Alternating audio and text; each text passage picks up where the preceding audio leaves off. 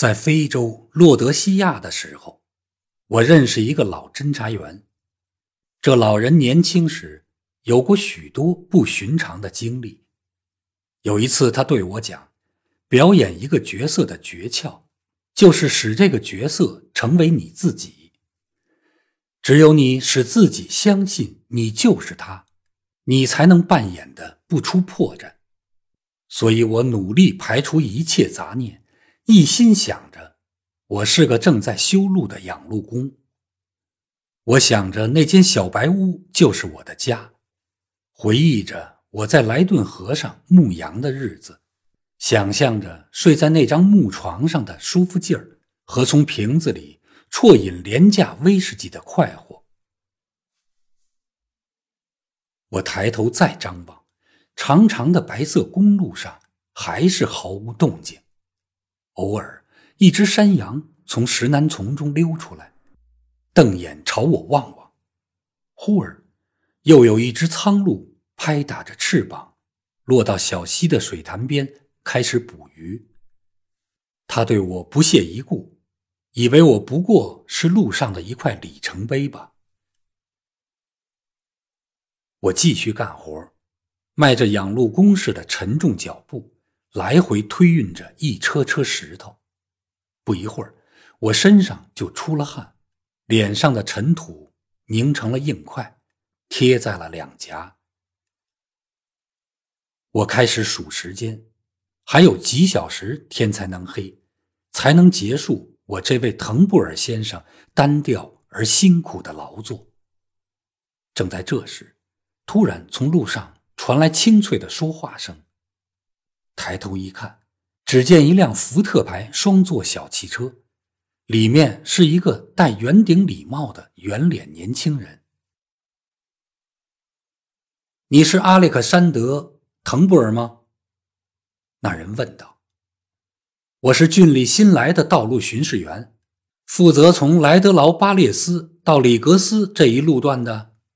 嗯，很好，很长一段路啊，滕布尔。养护的还不赖吗？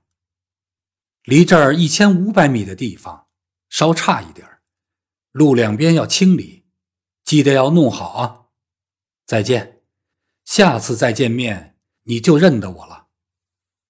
显然，我的化妆不错，瞒过了这位叫人提心吊胆的巡视员。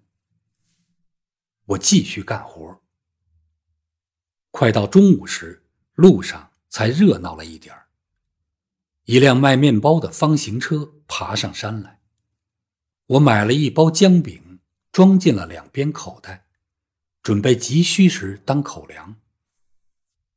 过了一会儿，一个牧羊人赶着一群羊走过来，大声喊着问道：“喂，眼镜呢？怎么了？疝气痛。”在床上躺着呢，我答道，牧羊人就走了过去。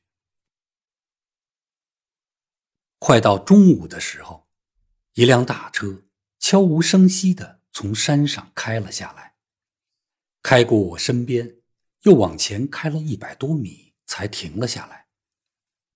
三个人下了车，像是要伸展身体、休息一下的模。然后向我溜达了过来。其中两个人，我在加洛维的小旅店从窗户里见到过，一个黑瘦精明，另一个一脸福态，笑容可掬。那第三个人像个乡下人，可能是个兽医或者小农场主吧。他身穿一条窝窝囊囊的灯笼裤，一双眼睛跟母鸡一样。明亮而又机警。早上好啊，第三个人道：“你这活儿够轻松的，挺不错嘛。”他们走过来时，我一直都没有抬头。现在见他们搭话，才像个养路工似的，吃力的慢慢直起腰来，又学着下层苏格兰人的样使劲往地上唾了一口。回话前，先结实的盯了他们一会儿。只见我面前三双眼睛贼溜溜的，这种眼睛什么东西都不会放过。活儿嘛，有更差的，也有更好的。我一板一眼的用苏格兰口音说：“我倒愿意做你们那份活整天屁股坐在软软的座椅里，不用弯腰屈背。都是你们的车子碾坏了我的路。我要是有权，我就叫你们来修被你们碾坏的道路。”那个眼睛贼亮的人盯着放在腾布尔包袱边上的报纸。你的报纸还来得很及时吗？我若无其事的瞟了报纸一眼。哦，正是时候，没看见吗？这是上星期出的报纸，迟了六天了。那人捡起报纸，望了一眼大标题。又撂回原处。另外一个家伙一直在盯着我的靴子，这时说了个德语词，提醒看报纸的人注意：“你的靴子还很有品味吗？这可不是乡下皮匠做的。”“对，不是。”我立即回应道，“这是伦敦制造的，去年。”来这里打猎的一位先生给我的，他叫什么名字来着？我搔搔头，做出想不起来的样子。这回是那个胖点的家伙用德语说话了。我们走吧。这家伙没问题。这时，他们又问了最后一个问题。今天一大清早，你看见一个人经过这里吗？这人可能骑着自行车，也可能是走着。我差一点就落入圈套，差点回答说见了一个骑车的人，天蒙蒙亮时急急忙忙经过这里。但我马上意识到这么说的危险，便装出一副努力回忆的样子。我今天早上起床迟了，我说：“你知道，我女儿昨晚婚礼，大家一直闹到很晚。我今天早上七点左右才开门出来，没见路上有人。从我来了以后，只来过一个卖面包的，一个拉齐尔的牧羊人，还有就是先生你们了。”他们中的一个人递给我一支雪茄，我接过来，小心翼翼地用鼻子闻了闻，塞进了腾布尔的包裹。他们转身钻进汽车，几分钟后就不见了踪影。我心中一块石头落地，轻松的简直要跳江起来，但我还是沉住了气，继续推运我的石头。也幸亏我这样做了，因为十分钟后那辆汽车又折了回来。经过我身边的时候，他们又仔细的打量了我，其中一个还向我招了招手。真险，这些家伙真是心机缜密，滴水不漏啊！我吃掉了腾布尔的面包和奶酪，然后没多久就运完了石头。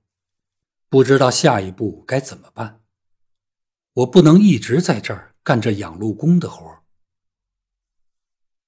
老天保佑，滕布尔先生一直在屋里待着。如果他一露面，那就麻烦了。我能感觉到搜捕我的人还紧紧的包围着这条山谷。我无论从哪个方向走，都一定会碰到他们的人。但我必须逃出去。在敌人严密监视下，已经整整一天了，没有哪个人的神经能坚强的再忍受下去了。我在那里一直待到了五点钟，我想好了，天一黑我就去滕布尔的家，然后试试能不能趁着黑夜翻过山去。正在这时候，突然一辆新汽车从路上开了过来，慢慢减速，停到了我身边一两步远的地方。午后的清风刚刚吹起，车里的人大概要停下来休息一下，点根烟抽。这是一辆敞篷旅行车，车后座上堆满了大大小小的行李，车里坐着一个男子。我定睛一看，大吃一惊，我认得这个人，他名字叫马莫丢克·乔普利，一个天生的坏坯子，造物主的过错。他是一个贪婪的股票经纪人，一贯。靠谄媚拍马做生意，圈子里的人都叫他马米。这个马米是形形色色的舞会、马赛、球局和乡间聚会上的熟客。他围在那些有继承权的阔少、富有的纨绔子弟和愚蠢的老贵妇们身边，传播流言蜚语。只要是有头衔或有钱的人。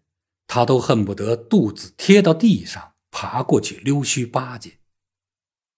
我刚到伦敦的时候，曾经给他的公司做过一次业务介绍，他殷勤地请我在他的俱乐部里吃饭，席间他竭力卖弄，喋喋不休地讲他的那些老贵妇们，一副势利小人的嘴脸，最后使我对他极其反感。后来。我曾经问过一个人，为什么人们还能忍受他？那人回答说，大概是因为英国人对女性都十分尊重的缘故吧。言归正传，现在他在这儿出现了，打扮的漂漂亮亮，开着一辆新车，显然是正要去拜访他的那些时髦的朋友。我突然心血来潮，纵身一跃。跳进了汽车后座，手按住了他的肩膀。“Hello，乔普利。”我扬声说道，“真是幸会啊，老弟。”他吓坏了，眼睛瞪着我，下巴都合不上了。“你，你是什么人？”他喘着气问。“我是汉内，从洛德西亚来的，记得吗？”天哪！杀人凶手，他哽住了。没错，我还能再杀一次人，亲爱的。如果你不按我说的办的话，把你的衣服脱给我，还有帽子，快！他乖乖的一一照办，他已经被吓懵了。我把他时髦的驾驶服套在我的脏衣裤上面。扣子一直系到了下巴底下，以便盖住下面的脏衬领。又戴上了他的帽子和手套。灰尘仆仆的养路工一下子就变成了全苏格兰最漂亮的汽车手。我把滕布尔那顶不成样子的帽子扣在乔普利先生的头上，告诉他：“就这样，好好戴着。”我费了点周折，才把车子调过头来，打算从他来的路上返回去。那些在路上的敌人刚才已经见过这辆车，见过了马米，现在见他再回去，就有可能不加理会而放我们过去。好了，老弟，我说，做个好孩子，乖乖坐着，我不会伤害你。只是借你的车子一用，但如果你不老实，胆敢开口乱叫，我就拧断你的脖子。记住了。这一晚上，我这车开的可真叫高兴。我沿着河谷往山下开了十几公里，路上经过了一两个村庄，注意到几个形迹可疑的人在路边游过。很显然。这都是便衣。如果我不是装扮成现在的样子，他们肯定会上来堵住我。而现在，他们只是冷冷的在路旁看着而已。其中有一个还向我敬了个礼，我也优雅的回敬了他一个。天渐渐黑下来时，我拐进了旁边的一条峡谷。记得地图上，这条峡谷通向山里一个偏僻的角落。很快，村庄和农田就一一落在了车后，最后连路边零星的农舍也都不见了。我们开到了一片荒凉的沼泽地。夜幕降临，水潭里残阳的余晖逐一熄灭，周遭一片漆黑。我停住车，仔细的调过车头，把乔普利的全部衣服都交还给了他。非常感谢，没想到你还有些用处。好了，现在你开走吧。去找警察吧。我坐在山坡上，一边望着汽车尾灯的光芒渐渐隐没在黑暗中，一边回想我这些天来所做下的种种坏事。与众所周知的相反，我不是凶手，但我的确干了一系列的坏事。我做了信口开河的说谎者，做了厚颜无耻的骗子。现在又成了强抢名牌汽车的劫路盗匪。